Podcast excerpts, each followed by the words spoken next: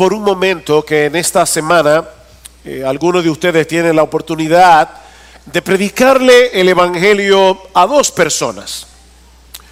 Una de ellas nació y creció en un hogar estable, tuvo el privilegio de disfrutar de una buena educación escolar y universitaria, es un profesional exitoso, y aunque no se puede decir que esta persona ha llegado a entender el Evangelio de la gracia de Dios en Cristo, es un hombre devoto a su religión, es un practicante de su religión.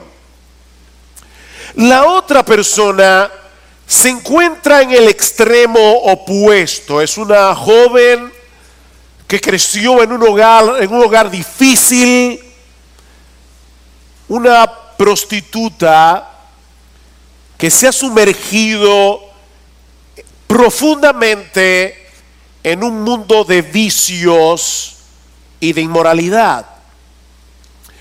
La, la, pregunta que quiero hacerles en esta mañana es, ¿cuál de estas dos personas tiene más obstáculos que vencer para venir a la salvación?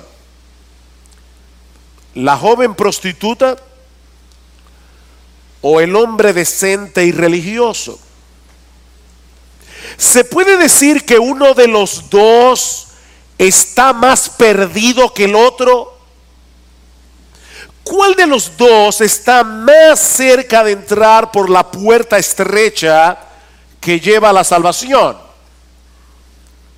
Bueno, obviamente antes de responder estas preguntas, debemos recordar que nuestro Dios es soberano en la salvación de los pecadores y nosotros sabemos que Dios alcanza todo tipo de personas a través de la predicación del Evangelio. Sin embargo, también sabemos por las escrituras que las personas decentes y religiosas no suelen verse a sí mismas como pecadores culpables y perdidos que necesitan urgentemente de la misericordia de Dios.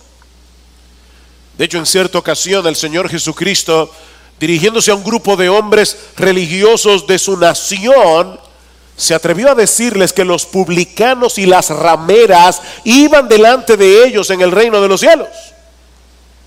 En, otras palabras, Cristo está diciéndole a un grupo de personas devotas de su religión, las prostitutas y los cobradores de impuestos parecen tener una mejor disposición que ustedes para escuchar y recibir el llamado del Evangelio.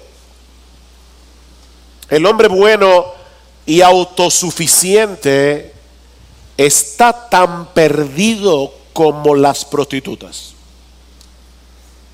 Alguien dijo una vez, un barco puede naufragar cargado de oro o cargado de basura y se pierde igual. Mi amigo se puede naufragar cargado de oro y se puede naufragar cargado de basura. La buena noticia es que el mismo evangelio que puede salvar a una persona hundida en sus vicios es el mismo evangelio que puede salvar a las personas decentes y religiosas. Y eso es lo que nosotros vemos en el pasaje que vamos a estudiar en la mañana de hoy, en Juan capítulo 3, que Lester leyó hace un momento. Aquí tenemos a Jesús evangelizando a un hombre llamado Nicodemo, un hombre que en el fondo de su corazón no cree necesitar la buena noticia del Evangelio. Y lo que yo quiero que veamos en esta mañana es la metodología que usa Jesús para evangelizar a este tipo de persona. Ahora, ¿quién era Nicodemo? Porque si no conocemos el perfil de este hombre, vamos a perder la esencia de la historia. Vean una vez más el versículo 1. Dice, había un hombre de los fariseos llamado Nicodemo, prominente entre los judíos. Juan introduce el personaje de Nicodemo diciendo dos cosas acerca de él. La primera es que era un fariseo. Nicodemo pertenecía a la facción más estricta de la religión judía en los días del Señor. Estos individuos eran tan escrupulosos, eran tan quisquillosos en el cumplimiento de la ley que en los días de Jesús se decía, había un dicho de que si solo dos personas llegaban al cielo, con toda seguridad una de ellas era un fariseo. Pero Juan nos dice también que era un hombre prominente entre los judíos. Y esa palabra significa literalmente era un gobernante de los judíos. Nicodemo pertenecía al Sanedrín, que era algo así como la Corte Suprema de Israel. Estos hombres tenían la responsabilidad de administrar la justicia interpretando la ley mosaica, a la vez que ellos representaban al pueblo de Israel ante las autoridades de Roma. Este consejo judicial y religioso estaba conformado mayormente por la jerarquía sacerdotal y por miembros de familias notables de la nación. Y Nicodemo era miembro del Sanedrín. Por otra parte, Tal parece que Nicodemo era reconocido por ser un gran estudioso de la palabra de Dios, porque en el versículo 10 en una reprensión velada, Jesús le dice, ¿eres tú el maestro de Israel? Y, hay un artículo definido allí que no aparece en nuestras versiones en español. ¿Eres tú el maestro de Israel y no entiendes estas cosas? Nicodemo era reconocido como el maestro de la palabra de Dios en aquellos días. Así que Nicodemo era fariseo Nicodemo era un líder respetable de la nación. Nicodemo era un maestro de las escrituras. Y por si todo esto fuera poco, a diferencia del resto de los fariseos, Nicodemo tenía al Señor Jesucristo en muy alta estima. Él no era un blasfemo. Noten lo que dice el versículo 2. Este vino a Jesús de noche y le dijo, rabí, que significa maestro. Sabemos que has venido de Dios como maestro, porque nadie puede hacer las señales que tú haces si Dios no está con él. Mientras otros fariseos menospreciaban a Jesús y lo aborrecían, Nicodemo lo veía como un maestro de la verdad enviado por Dios mismo. ¿Qué perfil? Cualquiera diría que este hombre tenía todos sus papeles en regla para irse directo al cielo. Pero eso no era lo que Jesús pensaba de él. Nicodemo estaba perdido. Nicodemo era como esos barcos cargados de oro que naufragan a dos kilómetros de la costa, Nicodemo estaba perdido.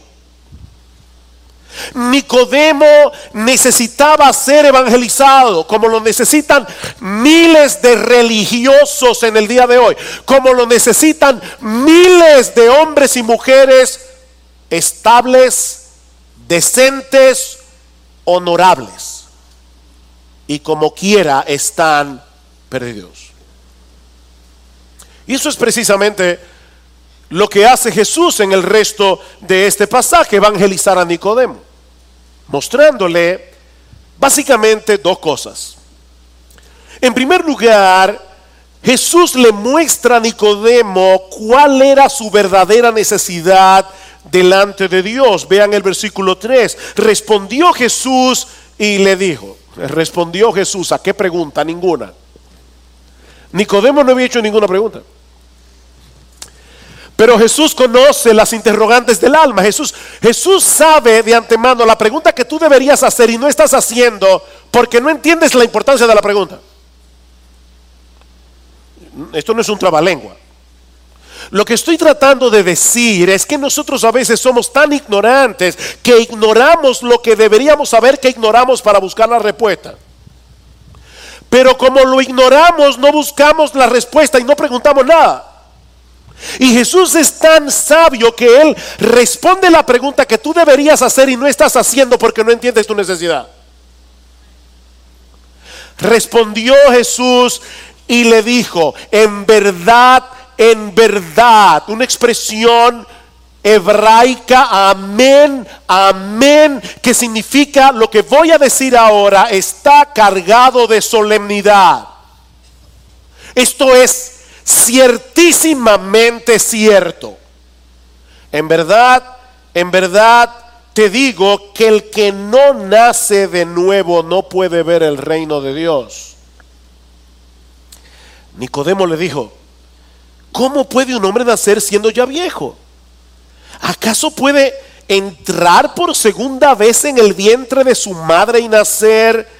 Jesús respondió, en verdad, en verdad te digo que el que no nace de agua y del Espíritu no puede entrar en el reino de Dios. No tenés expresión dos veces, el que el que no nace de nuevo, el que no nace del agua y del espíritu. Es una necesidad universal, no solamente de Nicodemo, de cualquier ser humano. Cualquiera que no nace de nuevo no va a entrar en el reino de los cielos. Jesús le está diciendo a este hombre, Nicodemo, a pesar de tu religiosidad, a pesar de tu decencia, aún a pesar de la buena opinión que tú tienes acerca de mí como maestro de la verdad, tú necesitas nacer de nuevo. Nicodemo, tú viniste dañado de fábrica, al igual que el resto de los mortales, de manera que para poder entrar en el reino de Dios, tú necesitas que te hagan otra vez.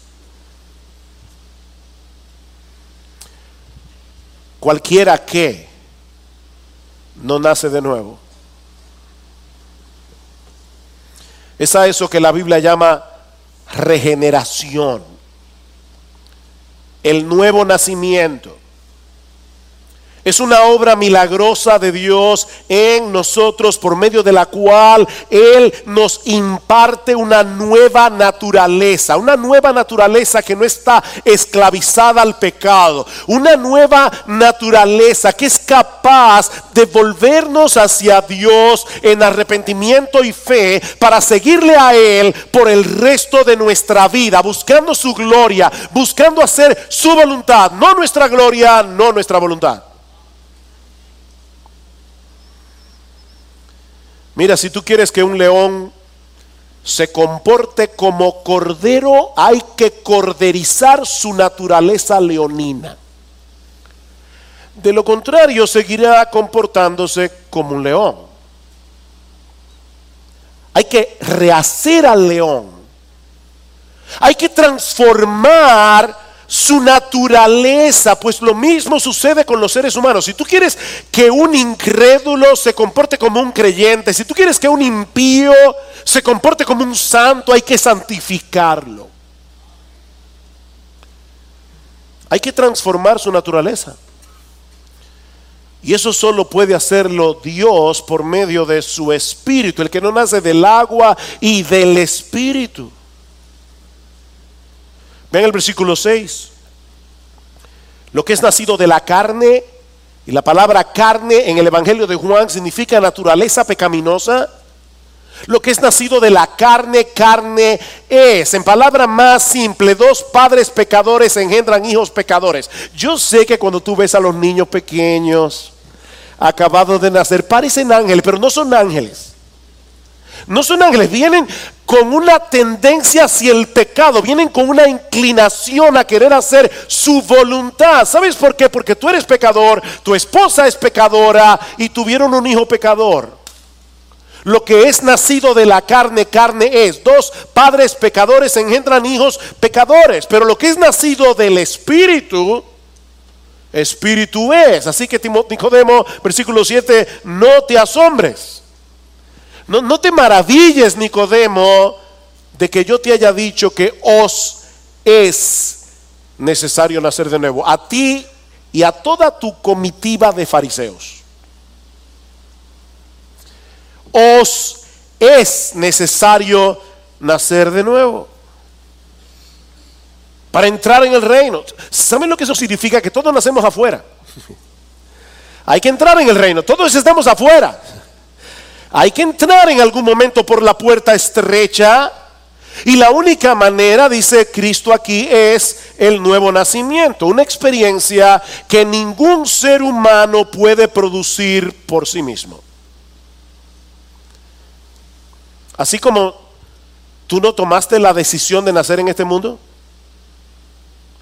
tú tampoco tomaste la decisión, si eres cristiano, de nacer de nuevo. Y si tú estás aquí sin Cristo, tú no puedes tomar la decisión ahora mismo de regenerarte. Tú no puedes engendrarte espiritualmente a ti mismo. No puedes. Escuchen lo que dice Jesús en Juan capítulo 1, eh, perdón, el Evangelio de Juan, en Juan capítulo 1 hablando de Jesús, dice a los suyos vino y los suyos no le recibieron. Versículo 12. Pero a todos los que le recibieron les dio el derecho de llegar a ser de, hijos de Dios. Es decir, a los que creen en su nombre, que no nacieron de sangre, ni de la voluntad de la carne, ni de la voluntad del hombre, sino de Dios. ¿Y qué significa eso? Bueno, que aquellos que creen en Jesús primero fueron engendrados por el Padre. Y dice Cristo, dice Juan aquí, perdón, que esos que fueron engendrados no nacieron de voluntad de sangre. Es decir, no, no, no, esto no es hereditario. Niños que están aquí, escúchenme bien, si sus padres son cristianos, eso no los hace a ustedes cristianos. La salvación no se hereda, eso es algo que cada cual tiene que buscar en la presencia de Dios. Es una transacción personal entre cada individuo y Dios. Esto no se hereda, no es de sangre.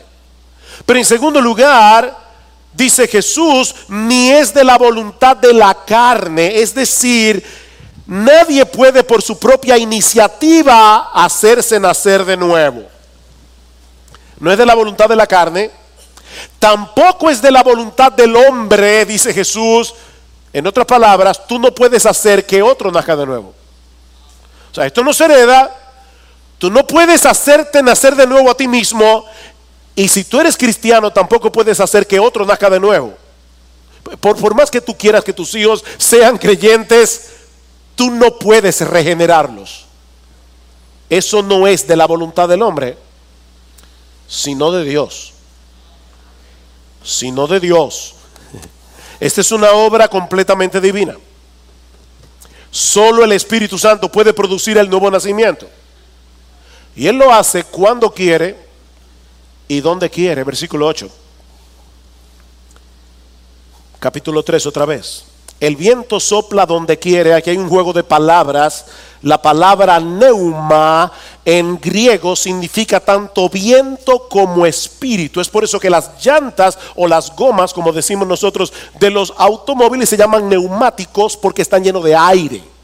La palabra viento es neuma en griego, la palabra espíritu es neuma, es lo mismo que en hebreo, es la palabra ruah, que significa viento y significa espíritu.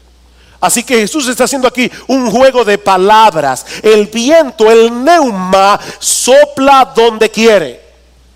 Y oye su sonido, pero no sabes de dónde viene ni a dónde va. Así es todo aquel que es nacido del Espíritu. Ningún ser humano puede controlar el viento. Y nadie puede controlar al espíritu. Ahora, nosotros escuchamos el sonido del viento, pero no podemos dirigirlo. Y de la misma manera nosotros podemos ver el impacto de la obra soberana y misteriosa del Espíritu en una persona. Nosotros vemos, esa persona antes era así y ahora es de esta otra manera. Nosotros vemos que hay un cambio, no es perfecto, pero nosotros vemos que hay una obra que se ha hecho en esa persona que nosotros no podemos explicar psicológicamente. Nosotros no podemos explicar cómo el apóstol Pablo, que aborrecía a los cristianos, que aborrecía el nombre de Jesús de repente se convirtió el más grande evangelista del Nuevo Testamento. No podemos explicar eso porque es la obra regeneradora del Espíritu Santo en Pablo. es la obra regeneradora del Espíritu Santo en cualquiera de nosotros. Nosotros podemos ver el impacto, pero no podemos predecirla ni producirla. Dice en Santiago capítulo 1, versículo 18, que fue Dios que en el ejercicio de su voluntad nos hizo nacer por la palabra de verdad. Tú entraste a este mundo porque tus padres te engendraron. Lo que Jesús está diciendo aquí es, nosotros no podemos entrar en el reino de Dios a menos que no nos engendre el Padre. Es una obra soberana de Dios. Ahora, por supuesto, para un fariseo como Nicodemo, todo esto resultaba muy confuso. Porque como todo buen fariseo, Nicodemo estaba acostumbrado a pensar en la salvación en términos de su propio desempeño en su obediencia a la ley de Dios. En otras palabras, Nicodemo pensaba que él tenía el control. Eso depende de mí. Depende de cómo yo me comporto. Y ahora Jesús le está diciendo, no, Nicodemo, no depende de ti. Tú tienes que ser nacido de nuevo, tienes que, tienes que ser engendrado de nuevo. Y, Nicodemo le pregunta en el versículo 4, ¿cómo puede un hombre nacer siendo ya viejo? Él está confundido. ¿Acaso puede entrar por segunda vez en el vientre de su madre y nacer? Y más adelante en el versículo 9 respondió Nicodemo y le dijo, ¿cómo puede ser esto? ¿Cómo puede ser esto? Como todo buen fariseo, Nicodemo pensaba que la salvación dependía de él. ¿Ustedes recuerdan aquella famosa parábola en Lucas capítulo 18, los versículos 9 al 14, la parábola del fariseo y el publicano? Dice que Jesús a unos que confiaban en sí mismos les dijo esta parábola. Dos hombres subieron al templo a orar. Uno era fariseo y el otro era publicano. Era un cobrador de impuestos. Y, el fariseo, dice Jesús, oraba consigo mismo de esta manera. Mire, yo no quiero ser irrespetuoso, pero definitivamente yo creo que el Señor tenía sentido del humor. Y yo imagino algunas personas en la multitud escuchando a Jesús haciendo... Este hombre oraba consigo mismo. De esta manera, Dios te doy gracias. Era un hombre agradecido. Te doy gracias, Señor, porque yo no soy como los otros hombres. Yo no soy adúltero, yo no soy avaro, yo no soy eh, inmoral, ayuno dos veces a la semana, yo doy diezmos de todo lo que gano, ni siquiera soy como este publicano. Pero el publicano, dice el Señor, estando lejos, estando lejos, ¿oyeron eso? ¿Lejos de dónde? Lejos del santuario, en el templo. Es decir, que el publicano estaba lejos, pero el fariseo estaba cerca. E, él creía tener derecho a estar cerca de la presencia de Dios. Se lo había ganado a puro pulso ese derecho. Pero el publicano estando lejos se golpeaba el pecho diciendo, Dios, sé propicio a mí, pecador. Y dice Cristo, os digo que ese descendió a su casa justificado antes que el otro, porque el que se humilla será enaltecido, el que se enaltece será humillado. Esa es la mentalidad típica del fariseo. Ahora, lo sorprendente, mis hermanos, es que esta enseñanza que Jesús le está dando a Nicodemo no era nueva. Si Nicodemo hubiera leído el Antiguo Testamento sin los lentes de sus prejuicios religiosos, se habría dado cuenta que allí se habla de este nuevo nacimiento de varias maneras. De ahí la reprensión del Señor en el versículo 10. ¿Eres tú el maestro de Israel y no entiendes estas cosas? Pero Nicodemo, ¿tú has leído la Biblia? ¿Tú no has leído el Antiguo Testamento? Ahí se dice claramente que el hombre para poder entrar en el reino de Dios tiene que nacer de nuevo. Por ejemplo, en Deuteronomio capítulo 30, versículo 6, Dios promete circuncidar el corazón de los hombres. Hacer una obra en el corazón de los hombres. Dice, para que améis al Señor tu Dios con todo tu corazón y con toda tu alma a fin de que vivas. ¿Se dan cuenta? Nadie nace amando a Dios. Hay gente que dice, yo amo a Dios desde chiquito, desde que nací. No, no, tú no amas. Eso no es verdad. Nadie nace amando a Dios. para que eso sea posible, Dios tiene que darnos una nueva naturaleza. Y es a eso que se le llama circuncidar el corazón. O por ejemplo, en Ezequiel capítulo 36, versículo 26, os daré corazón nuevo.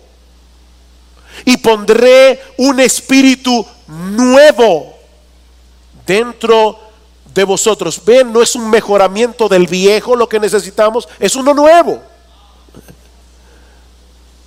Quitaré de vuestra carne el corazón de piedra y os daré un corazón de carne. Pondré dentro de vosotros mi espíritu y haré que andéis en mis estatutos y que cumpláis cuidadosamente mis ordenanzas. Yo voy a hacer eso, dice Dios. Le voy a dar un corazón nuevo, le voy a dar un espíritu nuevo. En un lenguaje más llano y simple, Escuchen lo que dice Jeremías 13:23. ¿Puede el etíope mudar su piel? Los etíopes eran de piel oscura. ¿Puede un etíope simplemente por quererlo hacerse blanco? No.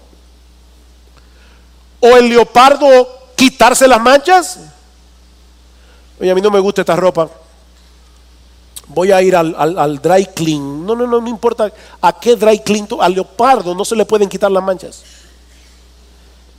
Así vosotros, dice Dios, podréis hacer el bien estando acostumbrados a hacer el mal. Wow. Tan imposible como que un etíope se haga blanco y a un leopardo le quiten las manchas, así de imposible es que un hombre decida por sí mismo, por su propia fuerza de voluntad, cambiar el curso de su existencia. De ahora en adelante voy a vivir buscando la gloria de Dios. No puedes. No puedes. Así que ya Dios había hablado de la necesidad del nuevo nacimiento. El problema es que los fariseos leían la Biblia a través del lente de sus prejuicios religiosos. Vean el versículo 11. En verdad, en verdad te digo que hablamos lo que sabemos, y Cristo yo creo que se está refiriendo allí a él y a Juan el Bautista, Hablamos lo que sabemos y damos testimonio de lo que hemos visto, pero vosotros no recibís nuestro testimonio. Si os he hablado de las cosas terrenales y no creéis, o sea, yo te estoy hablando del nuevo nacimiento, que aunque es un nacimiento espiritual, es algo que ocurre aquí en la tierra, que tú lo puedes ver, que tú lo puedes percibir y no me crees. Imagínate si yo comience a hablarte de las cosas que pasan en el cielo. Dice, si os he hablado de las cosas terrenales y no creéis, ¿cómo creeréis si os hablo de las celestiales? ¿Se dan cuenta? El problema no era ignorancia, era incredulidad. ¿Por qué Nicodemo conocía el Antiguo Testamento y no podía entender la necesidad del nuevo nacimiento? Por su orgullo. No podía entenderlo porque él leía la Biblia con el lente de su orgullo, de su soberbia. Él no quería aceptar de ninguna manera que él no era la gran pieza que él creía que era. Ese es el problema. No es ignorancia, es incredulidad. Y aunque Nicodemo era diferente a, los demás fariseos, por lo menos en cuanto a, a, lo que él pensaba acerca de Jesús. Noten que Jesús lo coloca dentro del grupo que no creía. Ustedes no reciben nuestro testimonio, ustedes no creen. Y de paso, esto nos enseña algo de suprema importancia. ¿Cómo veía Nicodemo a Jesús? Como un maestro de la verdad enviado por Dios. Pero eso no es suficiente. Mi amigo, escúchame bien, aceptar a Jesús únicamente como un maestro es incredulidad. Siempre recuerdo cuando me predicaron el Evangelio por primera vez, es más, hasta me acuerdo dónde estaba. Yo estaba caminando de noche en el barrio de mi casa, mi mejor amigo se había convertido, aunque era todavía de la secreta, no me lo decía. Pero de repente me dice, eh, ¿qué tú piensas acerca de Jesús? Y yo le digo, oh, yo creo que Jesús era un gran hombre. Yo creo que Jesús fue un individuo adelantado para su época. Eso es incredulidad. Eso es incredulidad. Mi amigo, te lo vuelvo a repetir, creer en Jesús simplemente, únicamente como un maestro, como un gran maestro, es incredulidad. Creer en Jesús significa aceptarle como el Dios encarnado que descendió del cielo para rescatarnos del pecado muriendo en una cruz. Si tú no crees eso, tú eres un incrédulo. No importa que tengas en alta estima la persona de Jesús, igual que a Confucio, a Buda, a Mahatma Gandhi o a Lao Tse. Eres un incrédulo. Por eso noten lo que el Señor le sigue diciendo a Nicodemo. Recuerden, ya le hizo ver su necesidad, pero ahora va a decirle lo que él vino a hacer para suplir completamente esa necesidad. No olviden, mis hermanos, Jesús está evangelizando a Nicodemo. ¿Y cómo lo evangeliza? Diciéndole Dios te ama y tiene un plan maravilloso para ti. No. Haciéndole ver primero su necesidad y luego haciéndole ver quién era Él y lo que Él hizo para suplir esa necesidad. Versículo 13. Nadie ha subido al cielo sino el que bajó del cielo. Es decir, el Hijo del Hombre que está en el cielo. Espérate, espérate. ¿Bajó del cielo? ¿O está en el cielo? Sí. Las dos cosas. Bajó del cielo pero es la segunda persona de la Trinidad que lo llena todo y por lo tanto está en el cielo. Y ahora Jesús le, está diciendo, óyeme bien Nicodemo, para tener información de primera mano acerca de las decisiones que Dios tomó en la eternidad, había que estar allí junto a Él en el salón del trono. El problema, Nicodemo, es que nadie ha subido al cielo para obtener ese tipo de información, excepto yo.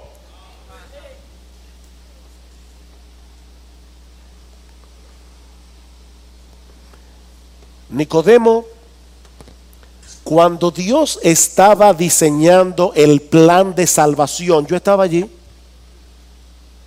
Así que haces bien en oír mi enseñanza, porque solo yo estaba allí. ¿Cómo comienza el Evangelio de Juan? En el principio era el verbo y el verbo era con Dios y el verbo era Dios. Estaba con Dios, prostonteón en griego. Estaba cara a cara con Dios, en perfecta comunión con Dios y al mismo tiempo era Dios porque el verbo es la segunda persona de la Trinidad.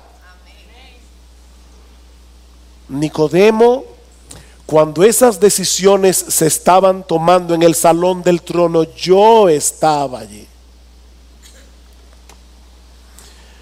Así que escúchame con atención, Nicodemo, porque ahora voy a darte la clave que tú necesitas para interpretar correctamente las escrituras que tanto tú como el resto de los fariseos creen que conocen, pero no conocen.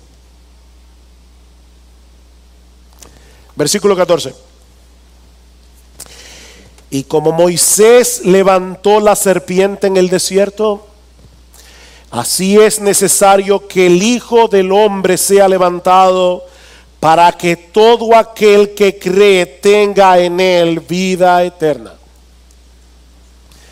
¿Te acuerdas, Nicodemo, de aquel episodio de número 21? Es una historia que se encuentra en Números capítulo 21. El pueblo de Israel ha sido rescatado de la esclavitud en Egipto, va por el desierto camino a la tierra prometida, a la tierra de Canaán, pero el pueblo de Israel se queja murmurando contra Dios. Y básicamente lo que el pueblo estaba diciendo es que Dios era un mentiroso y que Dios era un genocida.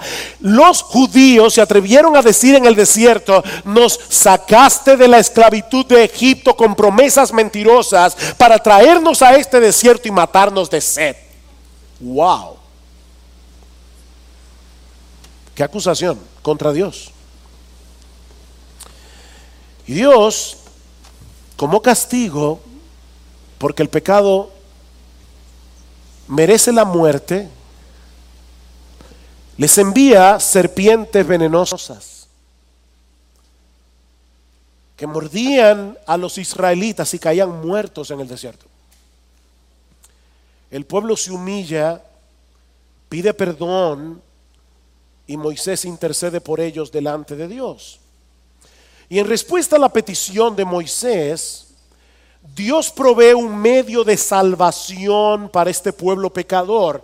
Dios le ordena a Moisés hacer una serpiente de bronce, levantarla en un asta, y dice en números 21.8, y cualquiera que fuere mordido por las serpientes y mirare a ella vivirá. Y Moisés hizo una serpiente de bronce y la puso sobre un asta, y cuando alguna serpiente mordía a alguno, miraba a la serpiente de bronce y vivía.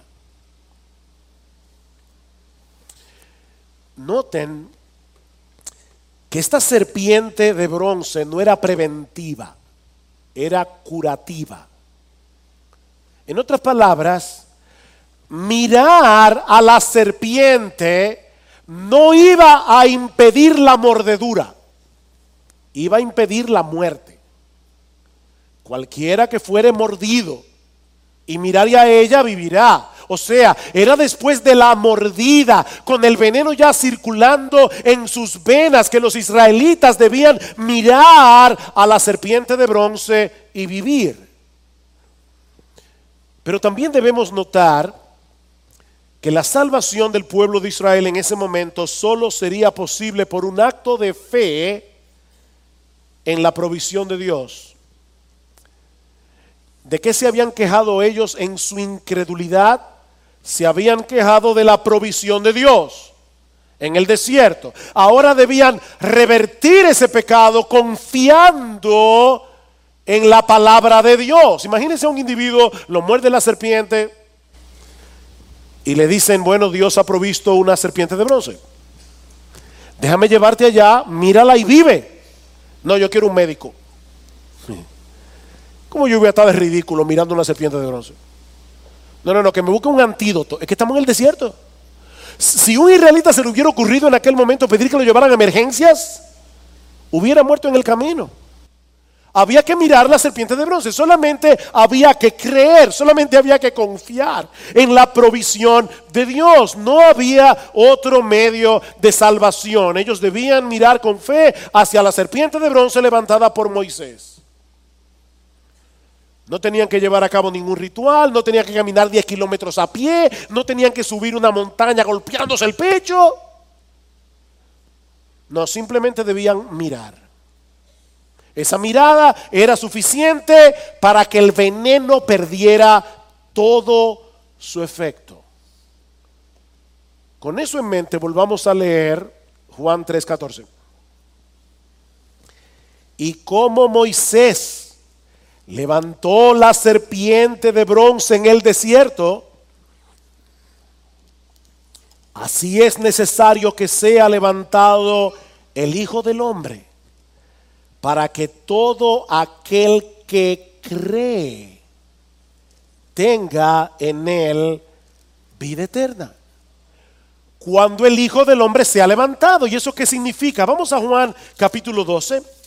Juan capítulo 12 se pueden quedar con el dedito allí en Juan 3, pero en Juan capítulo 12, en el versículo 22, Felipe llega con Andrés delante de Jesús y les dice, ah, mira, te están buscando unos griegos. Y Jesús les dice, Versículo 23, Jesús les respondió diciendo, ha llegado la hora para que el Hijo del Hombre sea glorificado. En verdad, en verdad os digo que si el grano de trigo no cae en tierra y muere, queda él solo, pero si muere produce mucho fruto. Tú tienes que tomar la semilla, sembrarla en la tierra para que la semilla muera, se pudra y produzca fruto. Versículo 32. Y yo, si soy levantado de la tierra, atraeré a todos a mí mismo. Estos griegos que estaban buscando a Jesús, Él está diciendo, va a llegar un momento en que de todas las nacionalidades van a venir a mí en arrepentimiento y fe, pero yo tengo que morir primero. Va a llegar el momento en que yo voy a ser levantado de la tierra y atraeré a todos a mí mismo. Versículo 33. Pero él decía esto para indicar de qué clase de muerte iba a morir. ¿Qué es lo que Jesús le está diciendo a Nicodemo? En Juan 3. Nicodemo, esa serpiente de bronce que Moisés levantó en el desierto no es más que un símbolo que apunta hacia mí. Así como la serpiente fue levantada en el desierto, así es necesario que yo sea levantado en una cruz para que todo aquel que mira hacia mí con fe viva y sea salvo y tenga vida eterna.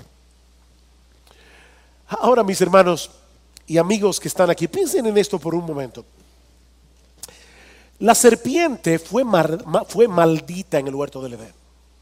De hecho, era considerada un animal inmundo según la ley de Moisés.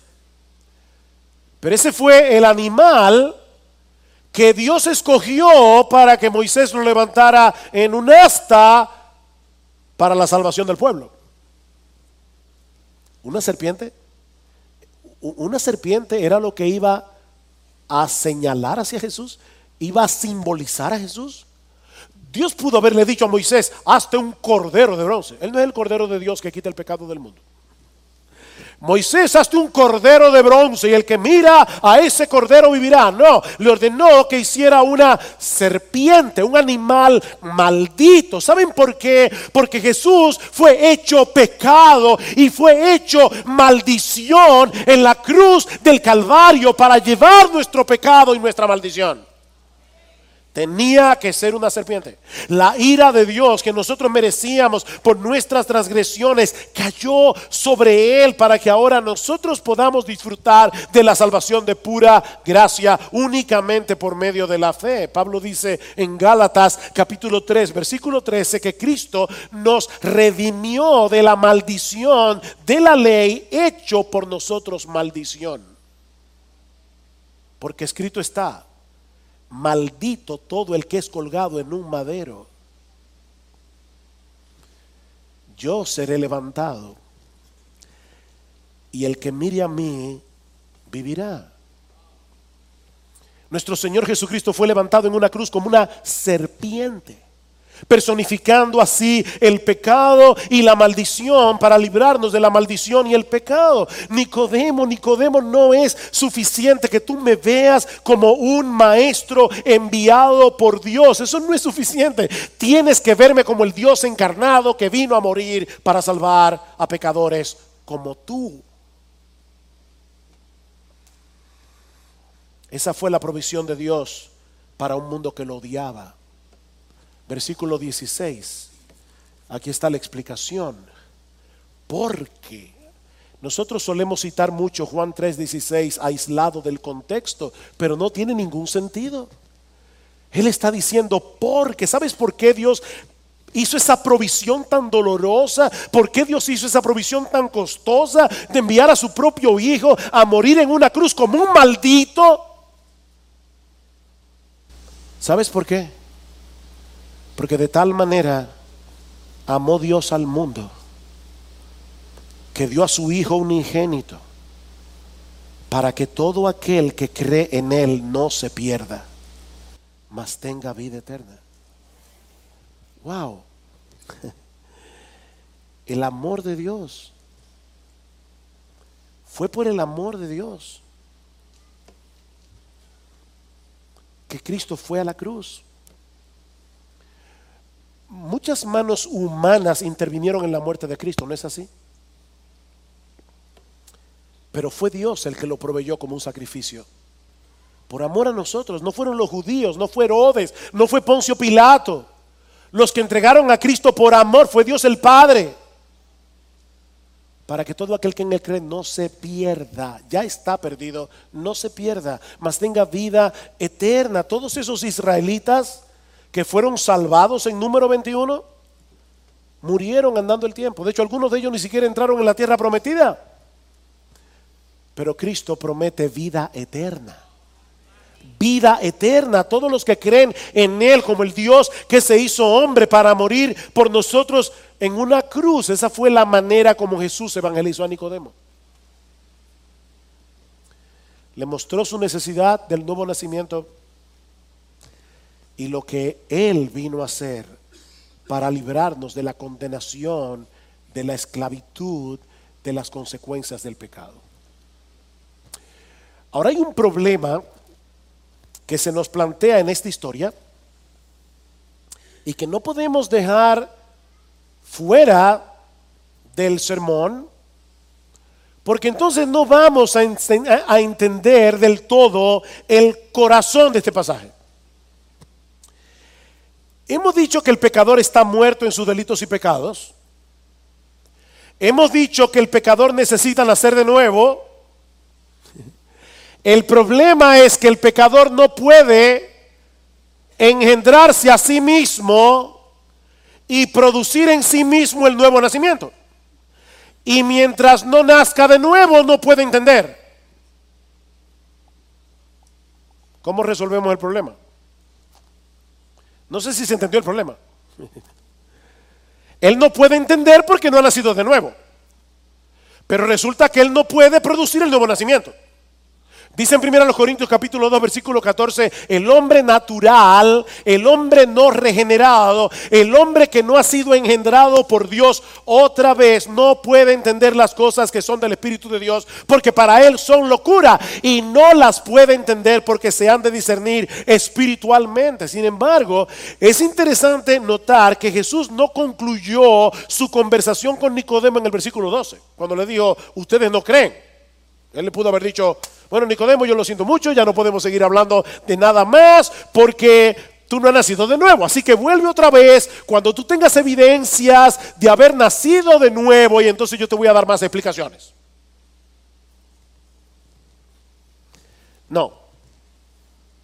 No, lo que hizo Jesús fue explicarle a Nicodemo quién era Él y cuál era la naturaleza de su obra redentora por medio de la cual somos reconciliados por el Padre. ¿Y saben por qué Jesús hizo eso?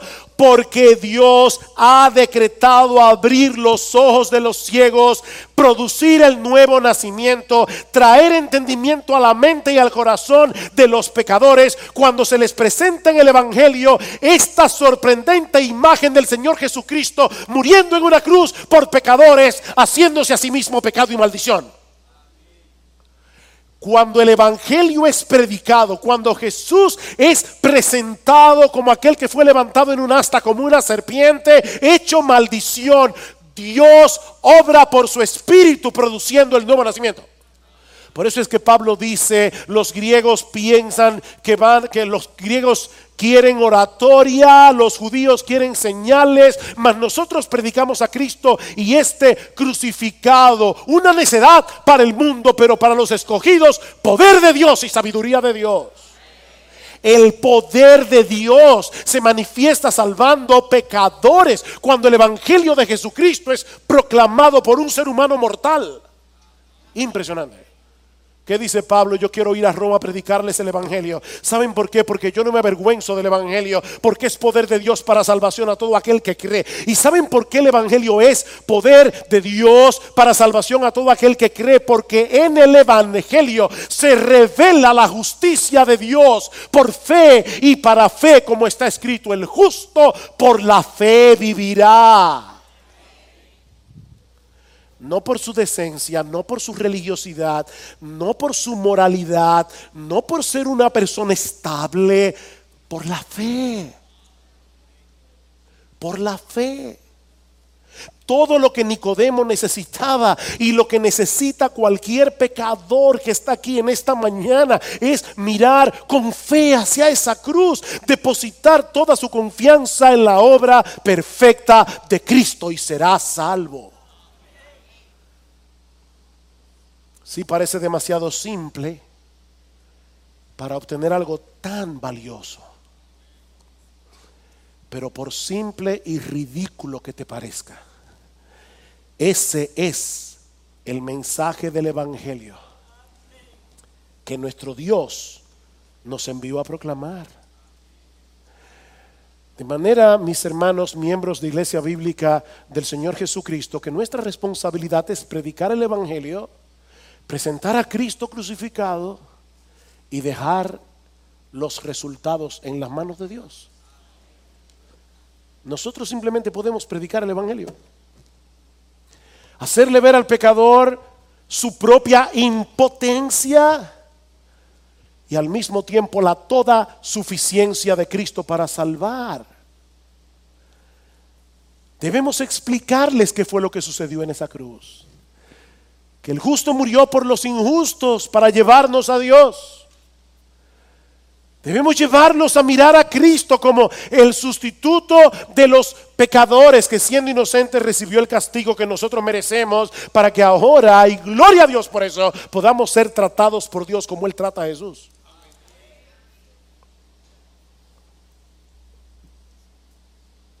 Ese es el mensaje del Evangelio. Y ese mensaje, dice Pablo, es poder de Dios para salvación. ¿Qué pasó con Nicodemo? ¿Qué pasó con Nicodemo esa noche? Después de que Cristo le predicó el Evangelio. No lo sabemos. Pero sí sabemos que su historia no terminó ahí. Dice en Juan capítulo 19, versículo 38 que después de la muerte de Cristo en la cruz del Calvario, José de Arimatea, que era discípulo de Jesús, aunque en secreto por miedo a los judíos, hasta ese momento en secreto, de repente, perdónenme la expresión, pero salió del closet como creyente, no en otro sentido. Y le pidió permiso a Pilato públicamente para llevarse el cuerpo de Jesús. Y Pilato le concedió el permiso. Entonces él vino y se llevó el cuerpo de Jesús. Y Nicodemo, el que antes había venido a Jesús de noche, ahora vino a plena luz del día, trayendo una mezcla de mirra y aloe como de 100 libras eso era muy costoso. Así se enterraban a los reyes en aquellos días. ¿Qué le dijo Jesús? El que no nace de nuevo no puede entrar en el reino de Dios.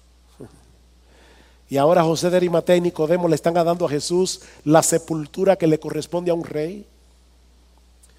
Entonces tomaron el cuerpo de Jesús y lo envolvieron en telas de lino con las especias aromáticas, como es costumbre sepultar entre los judíos. Tanto José de Arimatea como Nicodemo decidieron identificarse públicamente con Jesús en el momento más inoportuno, humanamente hablando, cuando Cristo parecía cualquier cosa menos un Mesías victorioso que vino al mundo a establecer el reino de Dios.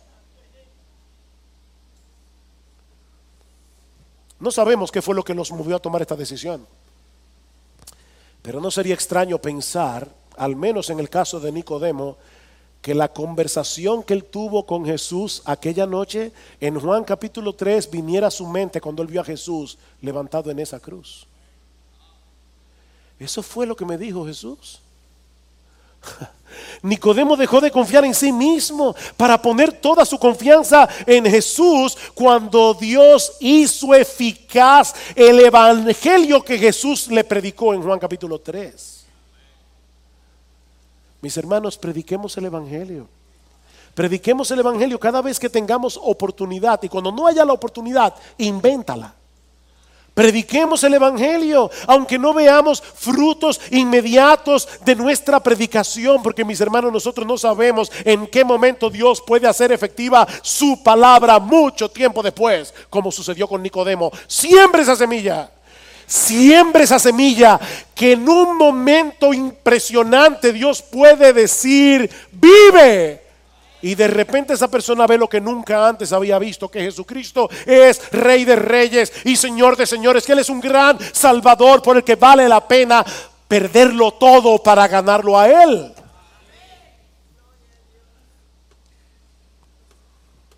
Y si tú estás aquí sin Cristo en esta mañana, mi amigo, yo quiero recordarte una vez más que el veneno del pecado ya está corriendo en tus venas. Ya tú fuiste mordido por la serpiente. El veneno del pecado ya está corriendo en sus venas, haciendo estragos en tu vida aquí ahora y empujándote hacia una condenación segura, porque amigo, algún día todos nosotros tenemos que presentarnos delante del tribunal de Dios para dar cuenta. Dice la Biblia que todas las cosas están desnudas y abiertas ante los ojos de aquel a quien tenemos que dar cuentas. Pero Cristo fue levantado en una cruz para pagar nuestra deuda con la justicia de Dios. Y todo lo que tienes que hacer es mirar hacia Él con fe. Mirar hacia Él con fe como el todo suficiente Salvador. Y recibirás en este mismo instante de la corte celestial el descargo por todos tus pecados. Y por si todo eso fuera poco, la justicia perfecta de Cristo será puesta en tu cuenta por medio de la fe. Yo no sé si tú eres un moralista religioso como Nicodemo, o si tú estás viviendo una vida abiertamente inmoral. Lo único que yo sé por la palabra de Dios es que si tú pones toda tu confianza en Cristo como el único medio de salvación provisto por Dios, serás salvo porque así lo promete la Biblia. De tal manera amó Dios al mundo que dio a su Hijo unigénito para que todo aquel que cree en Él no se pierda, mas tenga vida eterna.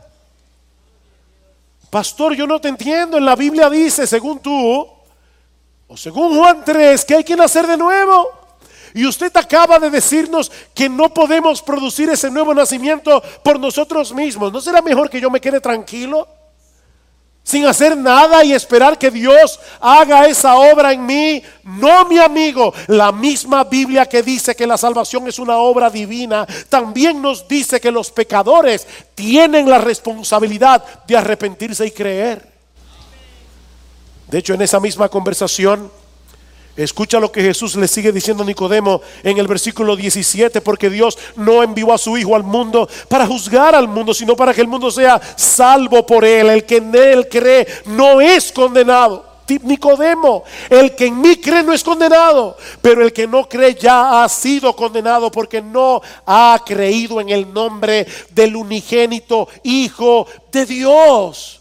De hecho, escuchen cómo Juan termina su evangelio ¿Cuál fue el propósito de Juan al escribir este evangelio? Juan 20, 30, 31. Y muchas otras señales hizo también Jesús en presencia de sus discípulos que no están escritas en este libro, pero estas se han escrito para que creáis que Jesús es el Cristo, el Hijo de Dios, y para que al creer tengas vida eterna. Este Evangelio completo tiene como propósito persuadirnos a creer en Jesús para tener vida eterna en Él. Cuando Cristo le dijo a un paralítico, levántate y anda, él no tenía la capacidad de levantarse. Pero confiando en la palabra de Jesús, él se levantó. No por él, sino por la palabra de Jesús. Tú eres ese paralítico, tú no puedes creer por ti mismo, tú no puedes arrepentirte por ti mismo, pero tienes que creer y tienes que arrepentirte. Dice la Biblia que Dios manda a todos los hombres en todo lugar que se arrepientan. Confía en la palabra de Jesús y ahora mismo cree y arrepiéntete. Déjame ponértelo de otra manera. ¿Cuál fue el propósito de Jesús al decirle a Nicodemo que él necesitaba nacer de nuevo, sabiendo de antemano que Nicodemo no podía producir por sí mismo ese nuevo nacimiento? ¿Para, qué se lo dijo? Para destruir en él ese falso sentido de autosuficiencia y mover a Nicodemo a dejar de confiar en sí mismo y a clamar por la misericordia de Dios. Si tú no puedes, tú no puedes producir el nuevo nacimiento, pero tú sí puedes clamar por misericordia y por compasión hacia aquel que sí puede producirlo. Ven a Cristo. Ven a Cristo, pídele que te perdone, pídele que transforme tu corazón, pídele que cambie tu corazón de piedra en un corazón de carne, deposita en Él toda tu confianza y serás salvo. Porque de tal manera amó Dios al mundo que ha dado a su Hijo unigénito para que todo aquel que en Él cree no se pierda, mas tenga vida eterna. Ven a Cristo.